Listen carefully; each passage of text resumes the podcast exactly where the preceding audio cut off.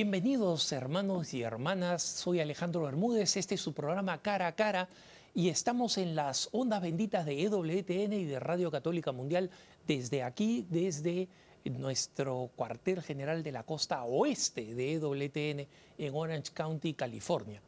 Muchas gracias por acompañarnos y como siempre no dejen de escribirnos a cara a cara arroba ewtn.com cara a cara arroba ewtn.com con sus preguntas, con sus inquietudes, con sus pedidos de oración que siempre presentamos al monasterio donde reposan los restos de Madre Angélica y donde sus eh, hijas espirituales siguen rezando por la salvación del mundo y por las intenciones de todos aquellos que están en EWTN y en Radio Católica Mundial.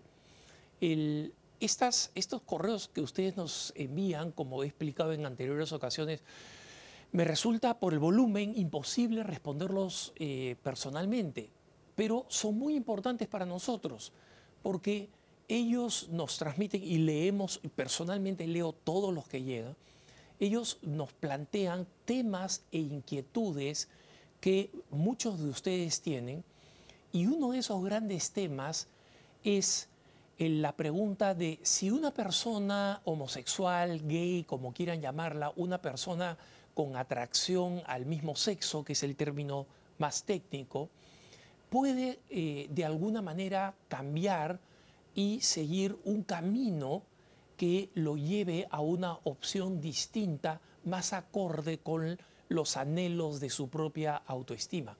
Nosotros tuvimos la bendición de tener recientemente a eh, una especialista en este tema, la coach española Elena Lorenzo Rego, que mm, dio una explicación extraordinaria sobre este problema y sobre las dificultades que ha tenido que sobrellevar en España por eh, las, leyes injustas, prácticamente fascistas, aplicadas por el lobby homosexual. Y como les le dije a Elena en aquella ocasión y les prometí a ustedes, íbamos a invitarla de nuevo ya para hablar efectivamente sobre una terapia y un ministerio que ella ha comenzado. Elena, bienvenida nuevamente al programa. Buenos días, encantada de estar aquí. Y Elena, gracias por estar aquí. Eh, eh, parece que el clima de California, que a todo el mundo le cae bien, pues a ti te ha caído mal. Tú debes venir de las montañas de España para que este clima te caiga mal acá cerca del mar. Demasiado cambio. Sí, sí, sí, efectivamente. Así que este, eh, Elena ha tenido la gentileza de sumarse con nosotros a pesar de que tiene un poco de tos, de que tiene la voz un poco ronca pero eso no la va a impedir eh, eh, compartir todas estas ideas importantes que nosotros tenemos. Eh, Elena, comencemos por una, pregunta interesante que yo creo que va a atraer la atención de, nuestros televidentes y radioescuchas. Camino a la heterosexualidad.org. Esa es una página que, con la que acá eh, total, total eh, transparencia con la que yo me siento personalmente involucrado desde aquí, desde Estados Unidos.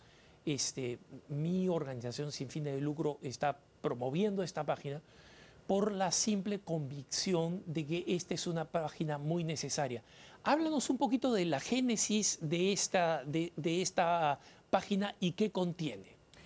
Bueno, el motivo eh, por el que salió la idea de mm, Camino a la Heterosexualidad fue por la cantidad de personas interesadas por conocer un poco más sobre los procesos de acompañamiento, de coaching de identidad.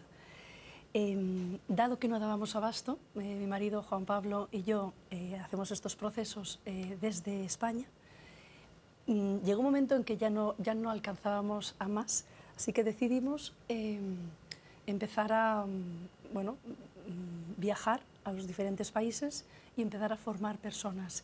Pero no era suficiente porque vamos con prisa, vamos un poco retrasados por la oleada que nos viene mm, del otro lado. Es decir, hay una presión muy fuerte y muy rápida que nos va comiendo terreno y, mm, y por tanto creo que este curso online eh, va a llegar a muchos hogares. Eh, hay muchas personas que por muy diferentes motivos no pueden ponerse en contacto con nosotros, o etcétera. Y, y, pues ahora tienen esta oportunidad. Así que mm, personalmente quiero darte las gracias, Alejandro, por secundar esto y por, y por el apoyo enorme que significa. Mira, me parece un apostolado urgente y necesario. Este es un tema que hemos abordado en muchas ocasiones. Y quiero que quede claro que nosotros, eh, eh, los católicos y personalmente quien les habla, siempre ha tenido eh, una, una, posición, siempre he tenido una posición firme respecto de la amenaza para la libertad, para las libertades mínimas, no solamente la libertad religiosa, sino la libertad de expresión que supone la ideología de género y el lobby homosexual. Pero al mismo tiempo reconozco lo que nos enseña el catecismo de la Iglesia Católica, de que te, te, tenemos que tratar a las personas con atracción al mismo sexo con eh, respeto y con eh, gentileza y con caridad, ¿no? Entonces, eh, hay un abismo entre lo que puede ser una maquinaria ideológica y las personas que sufren directamente y de las que nos hablaste en el programa anterior. Hermanos, el, programa anterior de Elena Lorenzo, por si acaso, ya está en YouTube. O sea, ustedes pueden buscarlo en eh, YouTube. Eh, Elena Lorenzo Rego, en, el YouTube de EWT en español, busquen ahí el programa de cara a cara porque esta es una excelente introducción ah, y que explica por qué eh, Elena Lorenzo y su esposo eh, decidieron lanzar este, este eh, extraordinario ministerio que espero tenga muchos frutos, que se llama Camino a la Heterosexualidad. entonces, vayamos un poquito a la génesis de, esto. Em, Elena, para después pasar a explicar cómo has organizado esto y en base a tu experiencia en, el coaching que has venido ejerciendo. Eh, mi primera pregunta es, eh, frente a tu, a tu servicio de coaching, nosotros ya vimos que eh, en el programa pasado hablamos de la multa de 20 mil euros que te pusieron, de la batalla legal que estás iniciando y que queremos apoyar de todas formas, eh, de, eh, las leyes absurdas que ha pasado el, municipio de, eh, Madrid y cómo estas leyes ni siquiera fueron pasadas por los socialistas, sino por el Partido Popular, que se supone que representa a los cristianos, pero eso demuestra la conquista ideológica pues, del, lobby, del lobby homosexual.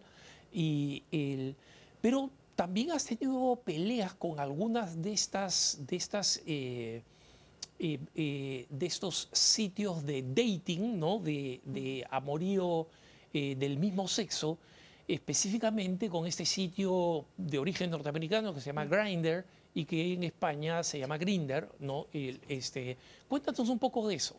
Bueno, primeramente el, todo empezó hace tres años cuando Arcópoli, que es el colectivo LGTBI en Madrid, pone la denuncia. Ellos fueron los que dieron el primer paso.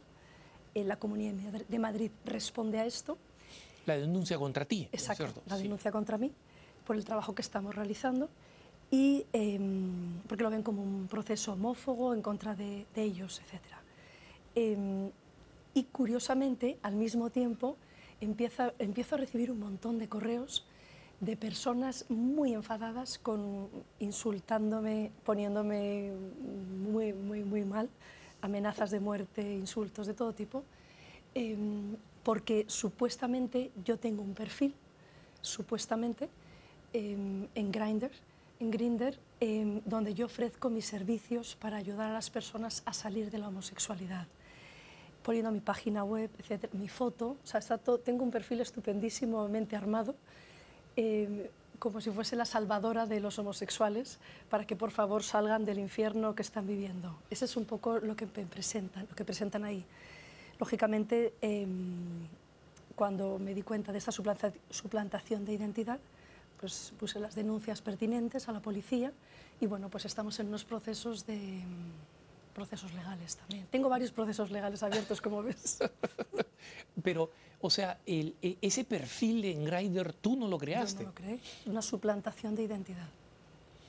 ¿Y tú crees que, la, eh, me imagino que eh, Grindr, que es un sitio donde eh, de los eh, homosexuales, digamos, más, activos y promiscuos, buscan relaciones casuales instantáneas, este, obviamente poner un perfil de una persona que está ofreciéndoles este, salir de esa situación es es una provocación, es básicamente tratar de dirigirte las, los, cañones a ti. Exactamente.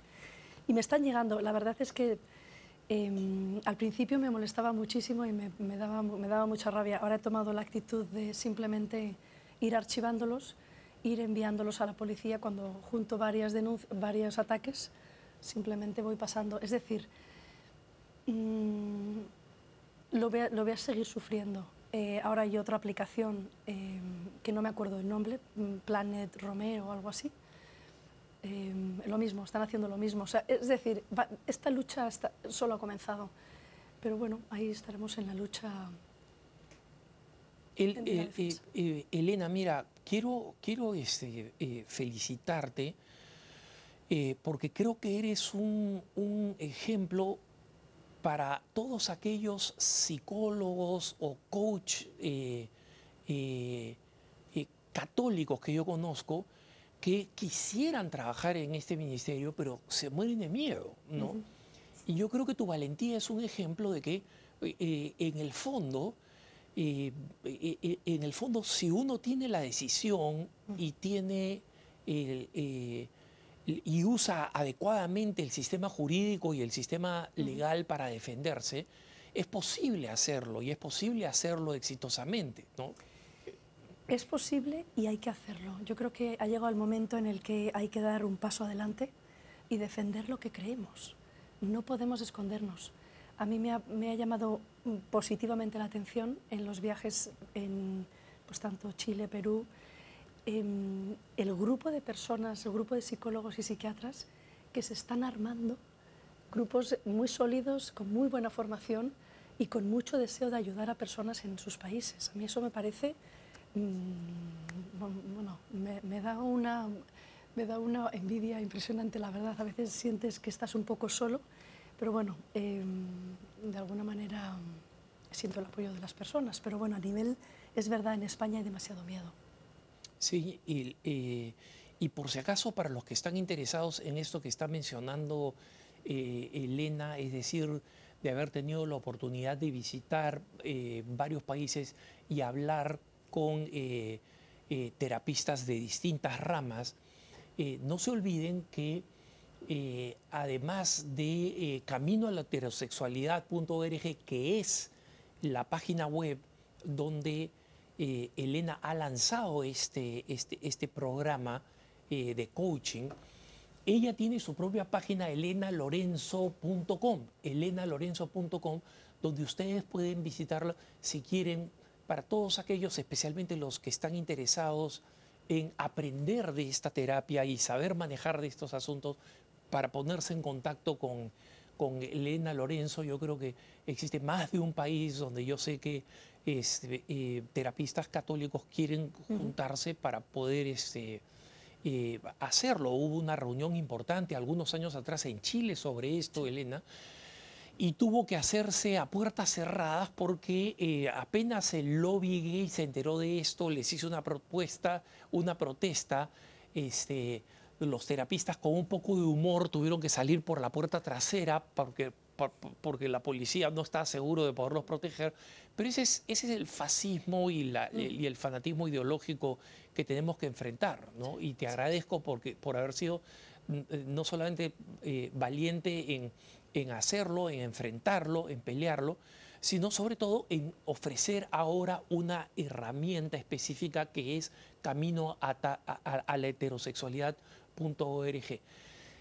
La gran pregunta eh, de los 100 eh, millones, como dicen acá Elena, eh, ¿la persona homosexual puede cambiar? te diría que sí. La persona homosexual puede cambiar Mm, pero me gustaría hacer algunas, algunas diferencias aquí. Primeramente, em, lo hemos dicho, lo comentamos en el programa anterior, em, la persona debe de querer cambiar, debe de querer hacer ese proceso. Es un proceso que va en muy en profundidad, em, es un, proceso que compromete a la persona a todos los niveles hay personas que empiezan el proceso y lo abandonan por la exigencia del proceso. Me gusta ser muy sincera en esto. No podría dar porcentajes porque es muy difícil, pero yo creo en el cambio y de hecho en el curso Camino a la heterosexualidad, en el último módulo, son seis módulos, luego los explicaremos, em, hay testimonios de personas que han hecho el proceso y que, bueno, que aunque no, a lo mejor en esos testimonios no ves la cara de la persona, eh, porque está hecho de manera para proteger la confidencialidad, eh, las personas cuentan su propio proceso desde principio al fin. Yo no hago más que, comprobar que, es posible. ¿Y por qué?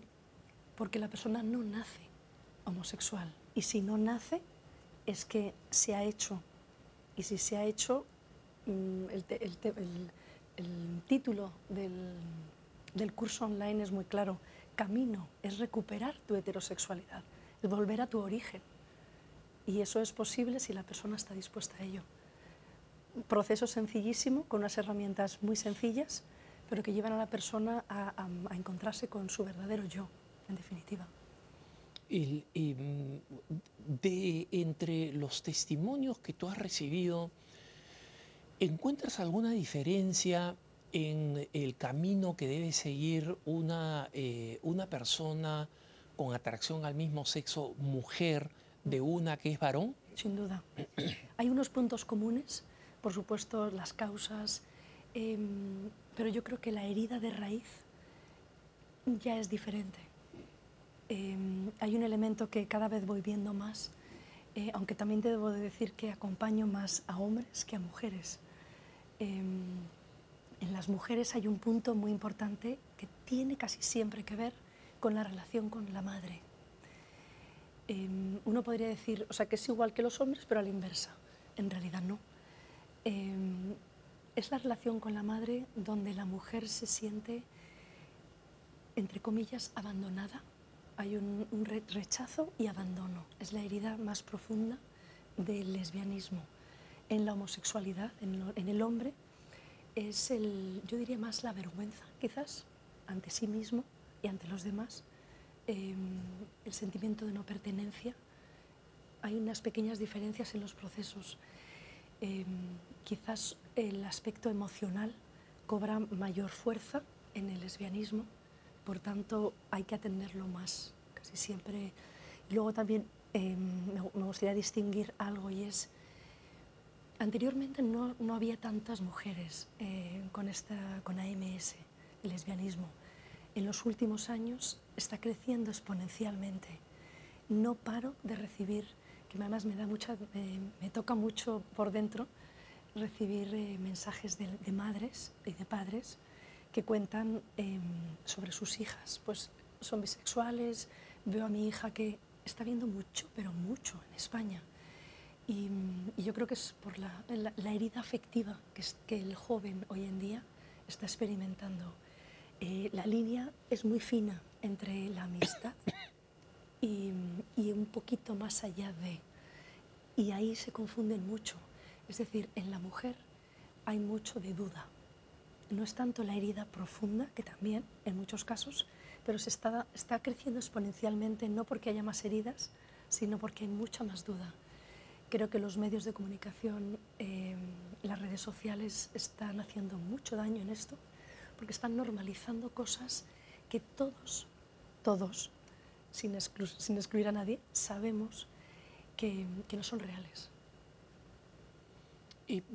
¿Me puedes poner un ejemplo de eso, eh, eh, Elena, de cómo en los medios de comunicación eh, contribuyen e impulsan, y, además de los medios, ¿qué otros fenómenos sociales ves que contribuyen a este crecimiento exponencial, como dices tú, de los casos en general de homosexualidad, pero específicamente de lesbianismo? Mm, bueno, yo me centraría casi, la pornografía ha subido en el, campo hacia las mujeres. Antes se consideraba la pornografía hombres y ahora la pornografía de mujeres va, subiendo. Vale, esto es un punto. Em, otro aspecto, yo diría las redes sociales. Instagram, siento dar nombres, pero, es que es el pan de cada día. la necesidad que tiene eh, la joven de mm, de sentirse aceptada entre sus amigas, la necesidad de la amistad. Tú dirás, bueno, los hombres también, pero es que en las mujeres es un punto de, mucho peso, sobre todo a ciertas edades. Em, en los famosos likes que buscan, es la, necesidad de aprobación, que en el hombre es mucho, pero es que en la mujer es más. Em, esa búsqueda constante de, sentirse arropada, por sus compañeras, por sus amigas, por la necesidad de tener la amiguita de turno, que hemos tenido todas, nuestra amiga, nuestra mejor amiga, ahora se está convirtiendo en, un, en una necesidad que si no lo tengo, lo tengo que buscar. Y como lo tengo a la, a la mano, se confunde, se confunde mucho. El, em, Elena, ¿podríamos entrar entonces a, raíz de esto y de esta distinción, a hablar un poco de el de eh, Camino a la heterosexualidad.org y eh, los módulos que has eh, establecido y cuál es un poquito la lógica de este, de este proceso que, que, has lanzado en línea. A ver, el, objetivo prioritario del curso es informar. Informar de qué es la homosexualidad. parece muy obvio, pero mm, se habla de la homosexualidad y verdaderamente yo lo que percibo en general es que no se conoce. No se conoce qué es la homosexualidad, no se conoce qué viven las personas que sienten esa atracción. Por lo tanto, hay todo un módulo que desarrolla qué es la homosexualidad. Em, otro punto y elemento importante es el, primeramente, el informar, el conocer las causas, de dónde viene, ya que yo mm, subrayo mucho siempre mis, afirmaciones en este campo y es que la persona no nace homosexual, la persona eh, no se ha inventado el sentimiento de AMS. Em, por tanto, bueno, eh, importante conocer el fondo de esa, de esa, de, esa AMS, de dónde viene y, y, qué es en sí misma. Y Em, aprender a facilitar los procesos, al menos tener la opción de conocer que hay otra opción, valga la redundancia. Es decir, se nos habla constantemente de la reafirmación homosexual. De hecho, hay muchísima eh, gente que toca la puerta que me escribe impresionados cuando de repente, buscando en internet no sé qué, se chocan con página web y siempre es, pero ¿qué me estás diciendo? ¿Pero esto es posible? Pero esto es real. Parece que tengo que dar casi, demostrar que realmente sí es real. Es decir, no lo han oído nunca, esa posibilidad. Esa posibilidad se está negando. Entonces, este curso nació con esa inquietud. Vamos a, decir la verdad, eh, la, que, la que nos han tratado de esconder y que han tratado de acallar em, de unas maneras, mm, bueno, ni siquiera legales. Em, en este curso, en el primer módulo, se habla de qué es la homosexualidad y se desarrolla. En un segundo módulo, em, en un segundo módulo se habla de la base, las causas. Em, se habla, hay otro módulo en el que se habla específicamente del lesbianismo. Eh, en otro módulo se habla específicamente también del coaching de identidad el desarrollo, las herramientas que se utilizan, las actitudes del coach que imparte ese, coaching de identidad, eh, las actitudes necesarias en la persona eh, que hace el proceso. Em, hay otro eh, módulo sobre, que va dirigido específicamente a los padres. me parece muy importante la parte de la prevención. Em, yo comenté anteriormente en el otro programa que si yo volviese a nacer me dedicaría a la prevención. Eh, los padres necesitan realmente herramientas. Este, este, este es un tema muy importante, eh, Elena, y me gustaría que después de la pausa te sintieras en libertad de, em, elaborar un poquito más en los, en los módulos, especialmente a partir del tercero, porque el primero y el segundo nos los has explicado muy bien, que es, eh, digamos, el de que eh, qué cosa es la homosexualidad, que incluye justamente este concepto que ha sorprendido a tanta gente de que es posible cambiarla. ¿no?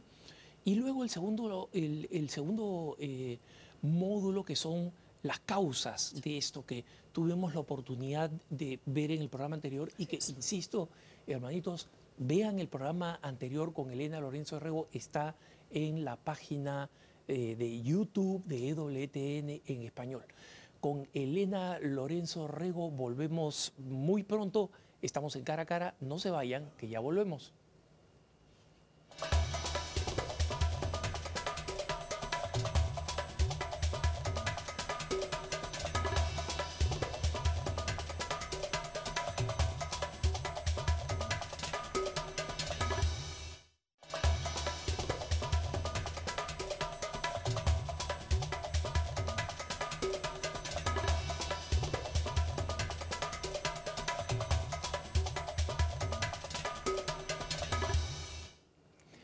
Estamos de, vuelta con Elena Lorenzo Rego, la coach eh, española inspiradora de la página web de eh, acompañamiento de el, camino a la heterosexualidad.org, camino a la heterosexualidad.org.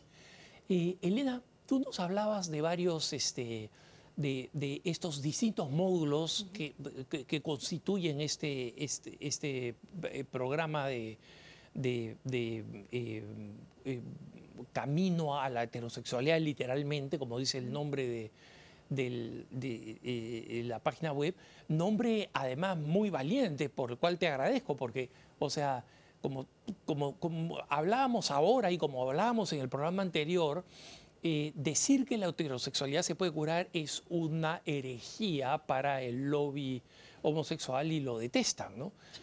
Eh, pero eh, volvamos un poquito a los temas de, los módulos que nos señalabas, ¿no? Nos, decías que había un primer módulo que es la explicación de la homosexualidad que te permite a ti explicar por qué sí es posible cambiar y eh, probablemente más adelante hablemos de los distintos eh, grados a los que puede llegar la persona, porque supongo que los resultados no son siempre iguales. ¿no? Eh, en segundo lugar, las razones que supongo yo ayudan mucho a, a, que la, a la que la persona se entienda a sí misma, algo esencial que tú decías este, en, en el programa pasado como eh, la manera de ir estableciendo unas columnas sobre las que la persona se va a poder este, eh, eh, fortalecer. ¿Cómo siguen luego este, los distintos módulos y cómo entra el papel de los padres acá en, uno de los módulos clave que tienes y sobre el cual tengo varias curiosidades? Me parece muy importante, Alejandro, centrarse en el que va dirigido a los padres porque es, para mí está siendo pues uno, de los, uno de los aspectos más difíciles y complicados para manejar. Eh, los padres están encontrando una situación de, mucho desconocimiento, de no saber cómo tratar el tema. Em, son momentos de dificultad, de angustia, em, no sé si decir de rechazo, pero un rechazo de, no de no, hacia su hijo, sino hacia algo que ellos entienden que no es real. Ellos conocen bien a sus hijos, ellos saben quiénes son y cómo son. Y les sorprende que de repente venga un hijo suyo diciendo que es que mm, ha conocido a un chico y que, y que este es su novio. Em, los padres, como buenos padres, en general siempre buscan lo mejor para sus hijos y se desviven realmente. ¿Qué ocurre? Que, que después, cuando llegan a la adolescencia o cuando llegan a, la, edad de jóvenes, adultez, les vienen y es que no, lo pueden reconocer, no, no son capaces de, de, de entender qué ha pasado, qué les ha pasado, qué ha pasado con ese niño que era pequeñito, que era que se, desvivía por estar con sus papás y ahora experimentan ese rechazo tan importante. Hay una cosa que me gusta, me gusta siempre destacar y es que em, los padres van a hacer siempre lo mejor para sus hijos y hay un sentimiento que brota de manera natural en los padres cuando saben que su hijo tiene AMS. Es el sentimiento de culpa. Es un sentimiento que, de mucho dolor, lógicamente, pero yo les, siempre les invito a, buscar con ellos las causas posibles que les ha podido llevar a, que su hijo tenga AMS y no culparse necesariamente porque no siempre está, no siempre es culpa de ellos. Ellos han hecho lo, pues todo lo que han podido.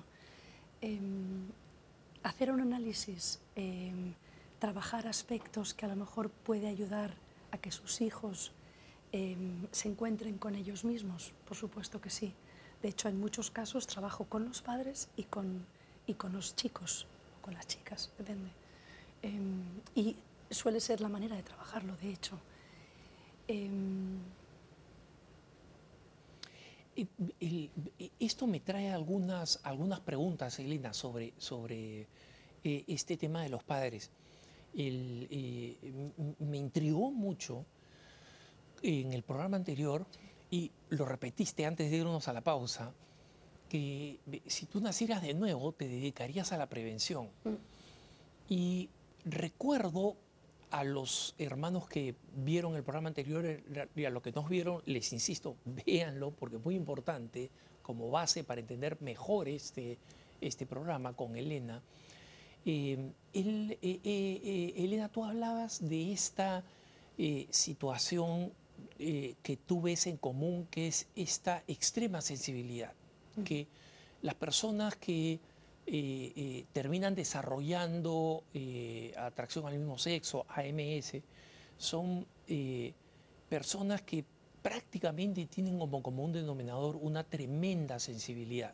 Entonces, supongo yo que tú debes haber pensado mucho en cómo poder manejar esa extrema sensibilidad desde los niños pequeños para asegurarse que esto, eh, que, es, que, es algo bueno, que tiene un enorme lado bueno, porque eh, las personas extremadamente sensibles, entre las personas extremadamente sensibles están grandes contribuyentes a causas humanas de, en todos los rangos, desde el arte hasta la música, hasta la ciencia, ¿no?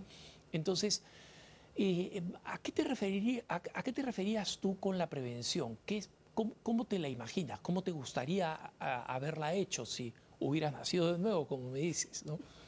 Yo creo que hay un aspecto muy interesante en la psicología, que es em, la teoría del apego, que no me quiero centrar ahora a desarrollarla ni explicarla, quizás en otra ocasión sería muy interesante, pero creo que, creo que comenté en el, en el en el programa anterior que mm, en esos tres primeros años, incluso cuatro, es donde se desarrolla la afectividad, empieza mm, mm, la afectividad, la identidad, se consolidan muchas cosas, pero no solamente en esos tres primeros años, es que también desde el seno materno, desde el momento de la concepción, el niño tiene una percepción de lo que ocurre a su alrededor impresionante.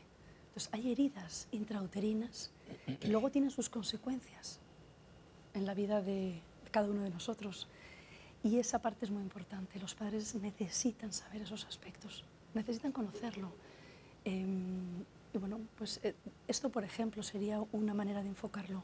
Otra manera de enfocarlo es cosas muy básicas del día a día y en el desarrollo de, de los chicos en casa.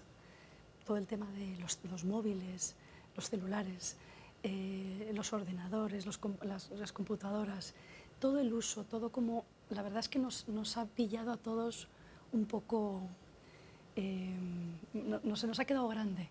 Se va avanzando muchísimo y, no, sabemos ni a qué edad darle el celular al hijo, eh, si necesitamos tener las contraseñas. O sea, todo ese campo en el que el hijo tiene, una, tiene mano abierta a todo lo que corre por Internet, me parece un tema importante y no se sabe, no se sabe poner límites. La respuesta de los chicos siempre son, es que soy el único que no lo tengo, soy el único que no tal, soy... Y creo que, que necesitan formación y, y suena un poco así, pero disciplina, saber llevar a los hijos. Y creo que ahí se nos está escapando un poco. ¿Por qué? Porque, bueno, pues porque los padres, mm, los dos trabajan en muchas ocasiones, eh, los chicos llegan a casa y no hay nadie, o están con la cuidadora, o están... Hay infinidad de situaciones. Em, y bueno, pues todos estos elementos que no parecen tan importantes, luego tienen una repercusión importante. Y no solamente en el campo de la homosexualidad. Eh, la homosexualidad es la punta del iceberg. Son, hay muchas cosas que ocurren en la vida de los niños que tienen unas consecuencias muy importantes positivamente y negativamente. Em, no sé si os responde tu pregunta. Sí, claro, claro. Y, esto me parece que es un, es un buen dato para papás de niños jóvenes. ¿no? Efectivamente se necesita disciplina. El, eh, Elena, yo tengo la, la, mm, eh, la, alegría, yo soy consagrado, en consecuencia no, no tengo familia mía, eh, excepto de mis hermanas y, mi mamá pero eh, eh, tengo amistad con muchas, muchas familias, eh, jóvenes y no tan jóvenes, y veo cómo las familias jóvenes que son deliberadas, o sea, que realmente quieren educar a sus hijos, que no, se dejan sobrepasar, que no son reactivas, sino son proactivas, el, punto en común, unas son un poquito más severas, otras son un poquito más hippies, si quieres, ¿no? Pero el punto en común es eh, una, una, dosificación muy deliberada y muy estricta de todo lo que sea tecnología, ¿no? Y, este, y donde además a los niños les explican por qué es una ventaja para ellos y en consecuencia no se sienten avergonzados cuando reciben el bullying, la presión de todos los amigos, mm. ah, nosotros tenemos móvil y tú no tienes, mm. Porque les los ayudan a desarrollar pues una autoestima y una, y una conciencia de por qué esto es valioso, no es solamente una prohibición. Pero dicho esto, quisiera pasar al, al, otro tema que es la participación de los padres, la importancia que tiene y cómo, cómo, contribuyen en este módulo en, el, en ayudar a los hijos a salir adelante en este proceso.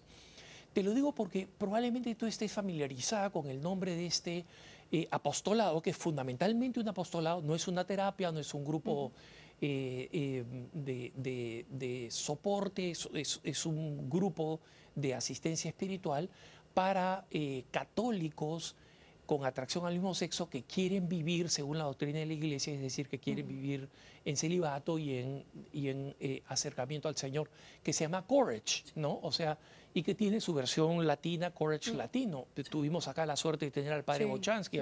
Entonces, el, en, eh, eh, el fundador muy rápido entendió que él necesitaba incluir a los padres y creó este apostolado simultáneo, no voy a decir paralelo, porque digamos eh, se, se, entrecruzaba con muchas cosas que se llama Encourage, ¿no? que, fue, que es para los padres. Y ahora el apostolado de Courage en realidad va en estas dos bandas, ¿no? o sea, la de las personas con atracción al mismo sexo y la de los padres.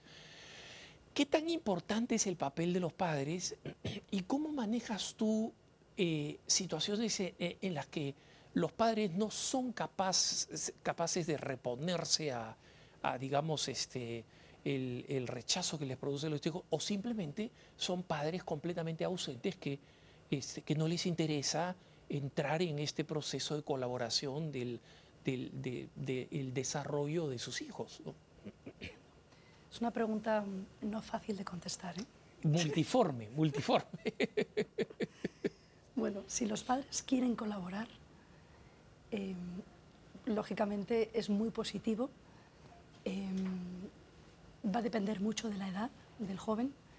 Si es, em, si es, si es adolescente, pues lógicamente los padres entran prácticamente en, en, el trabajo. ¿no? Si son jóvenes, es otra historia ya. Y yo lo suelo hacer, mm, no, vienen, no suelen venir juntos, suelen venir separados a las sesiones y si es por videoconferencia también es separados. Em, primeramente les ayuda a entender eh, cómo manejar la situación, porque realmente em, siempre encuentran dificultad. El joven, cuando se lo dice a sus padres, em, a veces encuentra resistencia, a veces encuentra rechazo, y creo que eso hay que manejarlo adecuadamente. El rechazo hay, que, bueno, hay que enseñarles a manejarlo, eh, enseñar a aceptar, enseñar a abrazar al hijo. Eh, uno de los aspectos que creo que hay que tener en cuenta es que el hijo, cuando ya se lo dice a sus padres, ya ha hecho todo un. ha caminado solo, en silencio. Ese dolor lo ha vivido. Eso también le duele mucho a los padres, ¿eh? es un motivo de mucho. Y ya cuando lo comunican, em, y, si a los padres les pilla de sorpresa, se quedan, eh, se quedan helados y no hay o sea, uno no puede extrañarse experimentar rechazo a tu propio hijo. Em, ¿Qué digo? ¿No pasa nada? Sí, claro que pasa. Pero, pero no nos podemos extrañar de nuestras propias emociones. Hay que aprender a gestionarlas. Entonces, hago un trabajo de, de, bueno, de acompañamiento en ese proceso. Em, y va a depender mucho de los casos, pero generalmente se hace un plan de trabajo eh, con los padres, de acercamiento, de, involucrarse en la vida del hijo, entender quizás no lo que hace, sino lo que siente. Eh, ese acercamiento creo que es muy importante. Em, generalmente el padre, los padres pueden rechazar el dónde va, con quién va, eh, surgen muchas dudas, dónde poner límites. Todo eso se tiene que trabajar, creo que de una manera individual. Em, me encantaría decir que tengo un grupo de apoyo de padres y no lo tengo todavía. Sí tengo un grupo de jóvenes que nos reunimos asiduamente y es de gran ayuda, pero es verdad que falta el de padres. Em, no sé qué más. Mira, esto me parece, me, parece bastante eh, claro, Elena. Eh, mm, precisa las cosas y Efectivamente, si es que uh, los orígenes están vinculados a la manera como se llevan adelante las relaciones entre padres e hijos a, temprana edad, eh, me cuesta pensar que un, buen proceso de, recuperación eh, sea igualmente exitoso sin los padres que con los padres, ¿no? Así que tiene mucho, tiene mucho sentido el incorporar eh, a los padres y rezo realmente para que los padres sean, sean eh, eh, positivamente reactivos a, sumarse a esto, este, sobre todo si les preocupa la situación de, sus hijos varones o, mujeres. ¿Cómo sigue luego la terapia? ¿Cómo sigue em, los módulos, mejor dicho? ¿Cómo van avanzando para para llegar al punto en el que tú puedes decir, mira, ya puedes volar con tus propias alas? Ahí, lo explico en, uno de los módulos que se llama Coaching de Identidad, donde explico las actitudes necesarias de un coach, las actitudes necesarias de un coachee, vamos, la persona que viene al proceso, las herramientas que voy utilizando Em, ¿Cuándo una persona eh, termina el proceso? ¿Cuándo, como me dicen algunos, ¿y cuándo vas a dar de alta? Muchas gracias. Digo, yo no doy de altas. Aquí vamos viendo cómo te sientes tú, cómo estás, que, que mm, si hemos recorrido realmente todas esas causas que en un inicio vimos, si se han cerrado heridas, porque las heridas o se cierran bien o cuando vuelves a pasar la mano por la herida, vuelve a saltar. Entonces hay que asegurarse que se limpia muy bien para que se pueda cerrar. Esa es una parte de verdad que parece, parece, no lo digo de paso, lo digo con mucha contundencia, porque es muy importante. Me ha ocurrido situaciones en las que la persona va muy bien en el proceso y ya llegando al final surgen unas situaciones que dices, ¿esto de dónde viene? Vuelves un poquito para atrás porque faltaba profundizar más. Entonces, dar de alta, pues cuando la persona ya lleva un recorrido, eh, se siente muy bien consigo mismo en el sentido de en su autoestima, es un signo, en su trato con otros hombres. Generalmente la persona con AMS tiene ciertas dificultades, no siempre, de tratar con, pues con otros hombres. Se siente menos masculino, un poco más, aunque hacia afuera parece, pero por dentro eh, hay ciertas actitudes o ciertos temores o ciertos complejos que permanecen ahí. Y esa parte es muy importante trabajarla. Em, eso sí es aplicable en las mujeres, es lo mismo. Entonces, bueno, em, yo creo que la persona y el coach eh, van viendo cómo llegar al final. Me ha pasado también casos en los que la persona, que podría parecer un poquito el, sistema eh, parecido, la actitud en cuanto a courage, y es que no necesariamente desean que salte la atracción hacia mujeres, que por cierto va ocurriendo al unísono.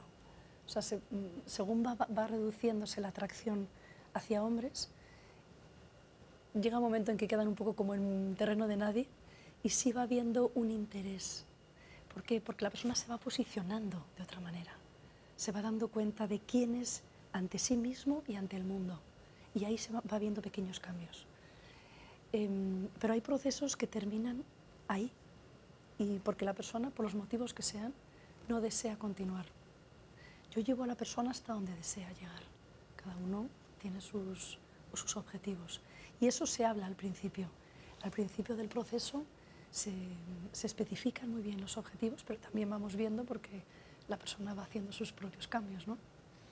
¿Y el, cómo, cómo, inserta, cómo, juega acá la parte espiritual que cuando eh, eh, Hablábamos de esto en el programa pasado, Elena, tú, tú, hablabas de una aproximación holística, integral, ¿no? que tuviera en cuenta la parte física, la parte eh, emocional, la parte psicológica y también la parte espiritual, en la que eh, la gente, eh, las personas que se aproximan a ti, aún sabiendo que eres una católica practicante, te preguntan si es que es una condición sine qua non terminar siendo este, católica. Mm. Tú me dijiste, no, pero la parte espiritual sigue siendo importante porque forma parte de la persona humana.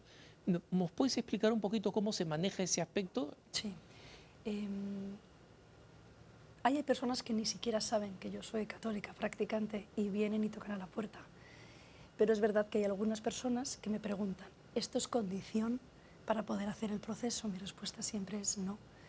De hecho, trabajo con evangélicos, trabajo con católicos, trabajo con hasta mm, personas involucradas en Reiki. O sea, tengo un poco de todo y les llevo desde... Mm, o sea, como al trabajar con la persona voy a donde la persona está y desde ahí camino. Y yo tengo que respetar esos espacios. Por tanto, la persona, si tiene que crecer, crecerá donde está. Que hay conversiones que va haciendo la persona en su proceso. Mm, yo dejo que Dios actúe. Entonces se va, se va dando también. Lógicamente porque la persona cuando se encuentra consigo misma, mm, pues da pie a vivir en libertad. Y vivir en libertad es encontrarse con su creador en muchas ocasiones. y es muy, eh, no solamente es inspirador lo que dice Elena, sino que es cierto, ¿no? Nosotros sabemos desde la antigua antropología cristiana pues, que eh, la persona que se encuentra con la verdad en realidad es, es un encuentro inicial con Dios y que mientras mayor es el encuentro con la verdad, mayor el encuentro con quien es la fuente de la verdad y con quien es la verdad misma. ¿no? en, todo este tiempo en, en, que tú has estado haciendo este trabajo eh, personalmente, ahora has dado este salto excelente que, eh, recomiendo vivamente y que, como he dicho, apoyo mucho de camino a la heterosexualidad.org. Eh, ¿Cuáles han sido tus momentos de, de, extrema satisfacción. O sea, casos que eh, pienso tal vez en los primeros o en alguno que tienes especialmente en mente, donde fue, por, fue, fue para ti este, una pequeña apoteosis de haber realmente ayudado a una persona a encontrar una vida nueva para ellos. Hay algunos, hay varios casos. Eh, sin ir más lejos, eh, antes de ayer vi a una persona que vive en San Francisco, que vino a verme aprovechando que estoy en Los Ángeles. Esa es una persona que ha vivido un estilo de vida gay muy activo, Em, y ha hecho un proceso, una conversión también, y antes de empezar el proceso, que le llevó, esa conversión le lleva a iniciar ese proceso, y ha sido un cambio de mucho trabajo por su parte, pero es, es muy satisfactorio ver, em, porque nos conocíamos online, o sea, desde San Francisco, pues son, eh, el verle, el charlar con él, ese ha sido un caso muy bonito. Otro caso muy interesante, el día que me enteré que me ponían la multa. Yo eh, me enteré por los medios de comunicación la multa, la multa de los 20.000 euros de la Comunidad de Madrid. La verdad, ese día me descolocó un poco, me quedé un poco como, como si estuviese un poco noqueada. Y mm, por la tarde, después de las sesiones, me fui a misa eh, y curiosamente, bueno, antes, recibí un mensaje de una persona con la que trabajé hacía unos cinco años. Me decía, bueno, ¿cómo lo estás llevando? Tal, bueno, le contesté, bueno, pues ahí vamos, o sea, un poco... Entré en misa, es una persona que vive en otra ciudad. Entré en misa y de repente vi unos ojos que me estaban mirando, me giré y me encontré a ese joven con el que trabajé, ya te digo, hace bastante tiempo. Y, la verdad fue como, o sea, fue como un, signo muy claro y una confirmación de que lo que estoy haciendo tengo que seguir haciendo. Eh, hasta dónde me lleve. Y bueno, eso es un poco el... Podría seguir, pero bueno, estos son... y, y, nos encantaría que siguieras, eh, eh, Elena, completamente de acuerdo contigo que el hecho de ir a misa después de eso y encontrarte con una persona mm. que pone los ojos en ti, porque puso la confianza en, en lo, que, en lo que haces, en el último minuto que nos queda, eh, me gustaría que te dirigieras a aquellas personas que, están eh, eh, sufriendo, que creen que no existe un camino de salida. ¿Qué exhortación les harías a partir de tu experiencia? A ver, les diría que, no tengan miedo, que, la posibilidad de crecimiento y de encontrarse con ellos mismos está ahí, que es posible que no, que no lo duden, que toquen a la puerta, que van a encontrar siempre una apertura y una respuesta. Y muchas de sus preguntas están contestadas en este curso online. Solamente mm, da el paso adelante. Lo siguiente, Dios dirá. Elena, muchísimas gracias. Que Dios te bendiga por tu trabajo. Pedimos a todos nuestros amigos de EWTN y de Radio Católica Mundial por el, el éxito de este de, este ministerio y de este servicio eh, de coaching de Elena Lorenzo Rego, el camino a la heterosexualidad.org. No dejen de escribirnos a cara a cara ewtn.com, cara a cara arroba ewtn.com. Yo los dejo en compañía, como siempre, de la mejor programación católica EWTN y Radio Católica Mundial y de Orange County, California. ¿Quién les habla? Alejandro Bermúdez se despide de ustedes pidiendo siempre sus oraciones. Muchas gracias y hasta la próxima.